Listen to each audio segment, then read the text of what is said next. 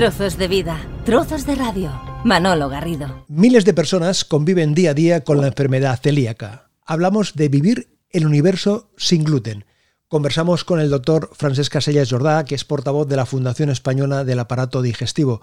Doctor Casellas, ¿qué tal? ¿Cómo estamos? Hola, muy bien, buenos días. Muchas gracias por la invitación. Vamos a, lo básico, doctor. ¿Qué es la enfermedad celíaca? Mira, la enfermedad celíaca en realidad es una intolerancia a un componente de la alimentación, que es el, gluten. El gluten es, es, una parte, es una proteína que hay en la harina, sobre todo en la harina del trigo, no solamente, pero sobre todo en la harina del trigo, y las personas celíacas tienen una intolerancia a un componente de esta proteína del trigo. De forma que cuando nosotros consumimos pan, por ejemplo, que es un alimento básico en nuestra dieta, pues, pues nos alimentamos muy bien, no hay ningún problema. Pero la persona celíaca, si consume pan, entonces se provoca una reacción, se le inflama el intestino, entendernos, y esa enfermedad que se produce se llama la enfermedad celíaca. O sea que en definitiva la enfermedad celíaca es una intolerancia a ese componente que hay en las harinas, que se llama gluten, y que están las harinas del trigo, avena, cebada y centeno básicamente. Lo que he leído, doctor, en, algún eh, lugar es eh, eh, se habla en ocasiones de una enfermedad inmune y en otras ocasiones se habla de una intolerancia. ¿Es lo mismo? ¿Estamos hablando de lo mismo o hay matices ahí? Hay matices. Es una intolerancia porque lo que provoca los síntomas en el celíaco pues es, un alimento, por lo tanto es una intolerancia, pero el, mecanismo es un mecanismo autoinmunitario. ¿Esto qué quiere decir? Quiere decir que las personas celíacas cuando consumen el gluten, su intestino reacciona de una forma inapropiada. Vamos a decir que se reconoce el gluten como un elemento extraño y entonces se genera una inflamación. En definitiva, es para protegernos de ese gluten que, el intestino se ha pensado que es un producto nocivo. Es una intolerancia que va mediada, que se produce por un mecanismo autoinmunitario. Para que se produzca este mecanismo, en realidad debe haber primero un condicionante genético. Esto sabrás que muchas personas cuando se busca si tienen tolerancia o no al, gluten, se les hace un análisis para hacer un, estudio genético y ver si pueden tener o no esa predisposición para, para desarrollar en un futuro la enfermedad celíaca. O sea que la enfermedad celíaca es una intolerancia que va mediada por este mecanismo antiinmunitario que se produce en las personas que tienen una base genética que les predispone a ello. Es decir, ¿es hereditaria? En este caso, doctor, ¿se puede considerar que la celiaquía es una enfermedad eh, hereditaria? Tiene un componente hereditario, de forma que los familiares de primer grado tienen más riesgo que las personas, que el vecino, para entendernos, de tener la enfermedad celíaca. Por esto se recomienda que cuando se diagnostica una persona de enfermedad celíaca, pues también se investigue a los familiares cercanos, a los familiares de primer grado, para ver si hay alguien que a lo mejor tiene la enfermedad celíaca y, y no lo sabe. O sea, que no se ha manifestado, que no... Que no se ha manifestado. ¿Hay unos síntomas evidentemente definidos? Hay unos síntomas definidos. El problema con la enfermedad celíaca es que hay todo un espectro en la enfermedad. Mm, vamos a decir, no es como tener una apendicitis, o la tienes o no la tienes y ya está, ¿no? La enfermedad celíaca es, es todo un espectro que va desde personas que no tienen absolutamente ningún síntoma, a personas que tienen síntomas muy importantes. Los síntomas, como cualquier enfermedad digestiva, por otro lado, mm, pues es eh, molestias abdominales, sobre todo diarrea, intolerancia a la alimentación, en los niños, eh, pues retraso, problemas en el crecimiento, osteoporosis, etcétera. Estos serían los síntomas más importantes.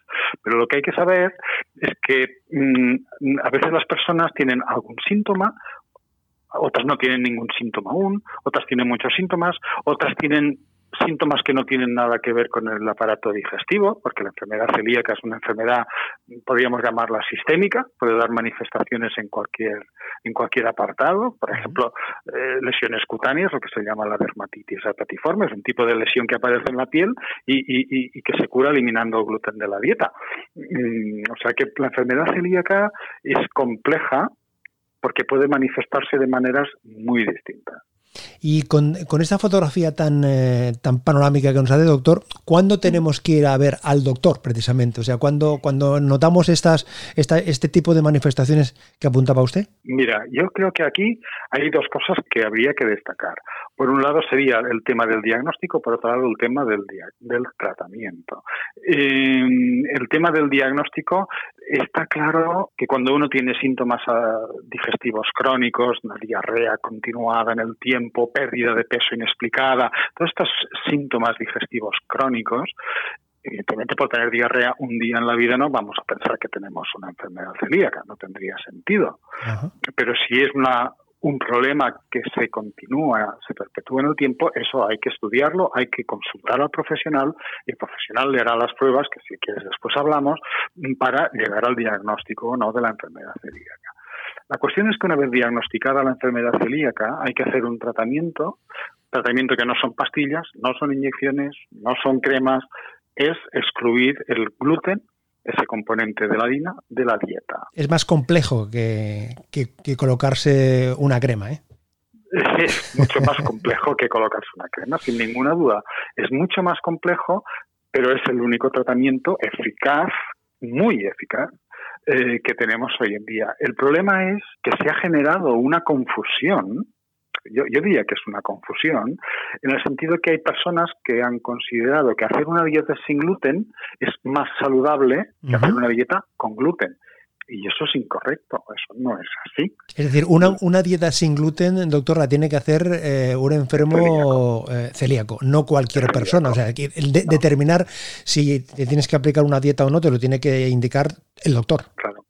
Porque mira, fíjate, se considera que hoy en día hay que hacer una dieta variada, la dieta mediterránea, una dieta rica, equilibrada. La dieta sin gluten no es una dieta equilibrada.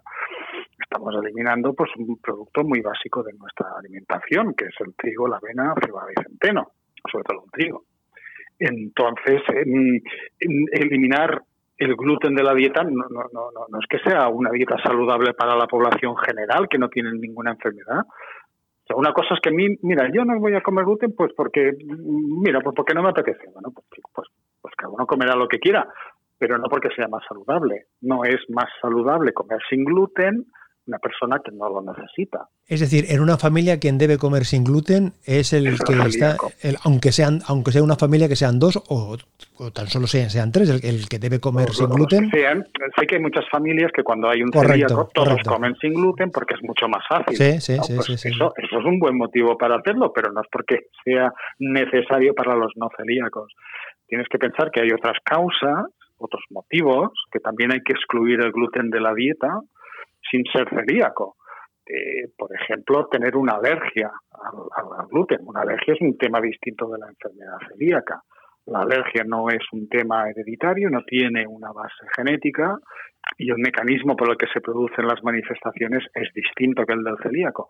Pero no pueden consumir gluten, no lo pueden consumir en absoluto. Hay personas que son sensibles al gluten, personas que, que, que el gluten les sienta mal, no, no por el mecanismo que explicaba antes de esa inmunidad que se modifica, que se altera en el celíaco, sino por mecanismos distintos, pero que al final y en definitiva provocan una reacción con el gluten y tienen que eliminarlo. Hay diferentes motivos para eliminar el gluten de la dieta, pero lo que no se recomienda es eliminar el gluten de la dieta porque sí, porque eso es más saludable. No, es más saludable en el enfermo que tiene una enfermedad que necesita eliminar el gluten. Nos decía, doctor Casellas, hace un momentito nos apuntaba que hay una serie de pruebas que sí que determinan, que nos ilustran, que marcan claramente si eres enfermo de celiaquía. Sí, efectivamente, hemos adelantado mucho en el diagnóstico de la enfermedad celíaca y ahora con un análisis de sangre, con un simple análisis de sangre ya podemos tener la evidencia de qué persona puede o no ser celíaca si este análisis de sangre, que básicamente lo que hace es mirar si uno se ha sensibilizado contra esa sustancia, ¿eh? entonces si ese análisis es positivo, es cuando se hacen unas pruebas ya eh, más específicas, que es una endoscopia con toma de muestras de biopsia para analizar cómo está el intestino y eso ya confirma certeramente el diagnóstico de enfermedad celíaca. Y a partir de ahí es cuando ya se recomienda la exclusión completa y definitiva del gluten de la dieta. Doctor, Sobre todo completa, tiene que ser completa. Completa. Y cuando se ha realizado el diagnóstico y uno empieza ya este eh, bajo la tutela del profesional esta, esta dieta sin gluten, ¿hay que esperar un cierto tiempo para encontrarse mejor después de ese diagnóstico, después de, de aplicarse ya la dieta? Y has planteado dos temas que son muy interesantes. Uno es el de la transversalidad, o sea, que, la necesidad de que hayan unos profesionales que estén con el enfermo, asesorándolo, controlándolo, el gastroenterólogo, el nutricionista, ellos tienen que estar ahí porque para hacer el correcto seguimiento de la dieta y hacerla de una forma bien controlada, tiene que haber ese profesional detrás. segundo punto que, que dices que es muy importante es la mejora de los síntomas. Las personas que se han diagnosticado porque tienen síntomas, que no son todas, algunas no tienen síntomas, porque les diagnosticamos de una forma muy precoz en el curso de la enfermedad, las personas que, que tenían síntomas eh, con rapidez se encuentran mejor. la respuesta a la exclusión del gluten de la dieta, especialmente en los niños, es muy rápida. El problema que hay con los adultos es que la recuperación de las lesiones que había en el intestino es más lenta que en los niños. Y, eso lleva más tiempo, lleva meses incluso la recuperación completa de, esas lesiones que había en el intestino por el gluten. Incluso a veces mm, queda, como podríamos decir, como una secuela, como una cicatriz, como, como una lesión residual de que ahí hubo ese problema. Trozos de vida, trozos de radio. Estamos conversando con el doctor eh, Francés eh, Casellas en torno a la enfermedad celíaca. Doctor, comer en casa con la dieta eh, sin gluten es más o menos manejable. Es decir, afortunadamente en el mercado hay una serie de productos que, por cierto, en general son más caros los productos sin gluten, ¿no? Son carísimos. vamos, yo diría que, y lo que me explican eh, los enfermos es que son mucho más caros que los productos sin gluten. Evidentemente, el producto manufacturado sin gluten exige de un procesado que evidentemente encarece el producto. Esto yo creo que lo entiende todo el mundo. Pero en definitiva, mm, el producto sin gluten es más caro y lleva un sobrecoste. Decía que comer en casa es más o menos manejable, eh, controlable, aunque sin duda hay que tener una serie de medidas de prevención a la hora de utilizar según qué utensilios, eh, un equipo de cocina propio, en la, en, fin, en la misma cocina, pero en fin, eso son unas orientaciones muy prácticas. El reto, doctor, viene cuando eh, tienes que comer fuera, cuando uno va a un restaurante. ¿Eso es complejo? ¿Es una misión imposible? No es una misión imposible, pero es complejo y es un problema que afecta a mucha gente, porque mucha gente mm, come fuera de casa, por motivos laborales, por lo que sea. Entonces, en el enfermo celíaco eso se convierte en un problema. En un problema, eh, sobre todo porque aún hay poca sensibilidad en el ambiente de la hostelería, vamos a decirlo en general, mm, para el tema de la alimentación sin gluten. Entonces, no hay muchos sitios que, que, que, tengan una cocina sin gluten para, para estos enfermos. Eh, entonces, mm, pues está claro que eso genera una dificultad. Eh, ahí está el tema de lo que le llaman la, contaminación cruzada. Uno puede pedir eh, pues un plato que seguro que no contiene gluten, pues ya vamos a decir una ensalada. Una ensalada no debería contener gluten, pero a lo mejor se ha producido en la cocina involuntariamente, como sea, o pues una contaminación con otros productos alimentarios que sí contenían gluten. Entonces, esa contaminación cruzada, pues eh, claro, hay que intentar evitarla. Por lo tanto, es complicado. Hay sitios, cada vez hay más sitios cada vez eh, hay más sensibilización con este problema, porque hay muchos enfermos celíacos. Entonces, eh, cada vez hay más sensibilización, pero aún sigue siendo difícil encontrar, pues esto, eh, cafeterías, restaurantes que, que, que den productos sin gluten con la garantía. Es decir, que sí que hemos avanzado en la oferta de productos eh, elaborados eh, sin gluten, pero nos falta mucho camino o algún camino que recorrer en, eh, a la hora de encontrar oferta solvente, segura en, en el campo de la restauración. Sí, se ha adelantado mucho, esto hace años, claro, encontrar un, un, un, restaurante que dieran comida sin gluten pues es que no había. Y, y, ahora que pues cada vez hay más y que en las cartas ya lo ves que te ponen, ¿no? Que si usted es celíaco, pues, pues me lo dice porque tal, le traemos tal producto, o sea que cada vez hay más sensibilización afortunadamente. mm, pero bueno, es un camino que aún hay que acabar de, recorrer. ¿eh? Y en el tema de los productos manufacturados, cada vez hay más. Eh, la verdad es que ahora ya hay productos de todo tipo sin gluten, pero el problema que aún tenemos es el, el, problema del precio y el problema de las ayudas, que mm, bueno, que no hay ayudas para, para el celíaco. Em, cuando se habla de que a veces los productos eh, sin gluten tienen más azúcares o son más calóricos, porque a veces te encuentras ¿no? que alguien eh, que no es celíaco prueba simplemente eh, unos macarrones ¿no? que de, pasta sin gluten, te apunta, hombre, es que los encuentro con otro sabor, los encuentro como algo más, más dulce. ¿Los ingredientes cambian, doctor? Es decir, ¿esa percepción de que tiene más azúcar o, se puede decir que son más calóricos? a ver, la composición, claro, evidentemente tiene que cambiar porque ha habido un procesado precisamente por, por este motivo es lo que te decía, que tiene que haber un nutricionista con el enfermo para asegurarse que la dieta es eh, correcta, equilibrada, equilibrada desde todos los puntos de vista, incluyendo el calórico, para no llegar a un sobrepeso. Y por ese motivo no se recomienda en la persona no celíaca hacer un régimen sin gluten porque no tiene sentido y, porque sería hacerla de una forma no controlada y por lo tanto no estaría bien seguida. En ese sentido, eh, está claro que eh, tiene que haber ese, ese control para evitar los riesgos de la exclusión del gluten. Sí que hay una ganancia de peso, esto lo dicen por, muchos enfermos cuando empiezan el tratamiento con la exclusión del gluten, además les sorprende, ¿no? Dicen, no, pues si como menos que antes y he ganado peso. Y bueno, claro, es que antes tu intestino no trabajaba bien y ahora trabaja bien y, y funciona como tiene que funcionar. Una parte de la ganancia de peso viene porque se ha recuperado ese funcionamiento intestinal que estaba alterado por la enfermedad. ¿Un enfermo celíaco, doctor, puede tomar un alimento con gluten alguna vez, de vez en cuando? Mira, eh, eh, yo ahora si me permites la me tomo una eh, cervecita, me tomo una cervecita. Mira, cuando, me preguntan esto en la consulta, yo les digo, mira, ¿tú le irías a un guardia civil a decirle que vas a robar un banco pero pequeñito?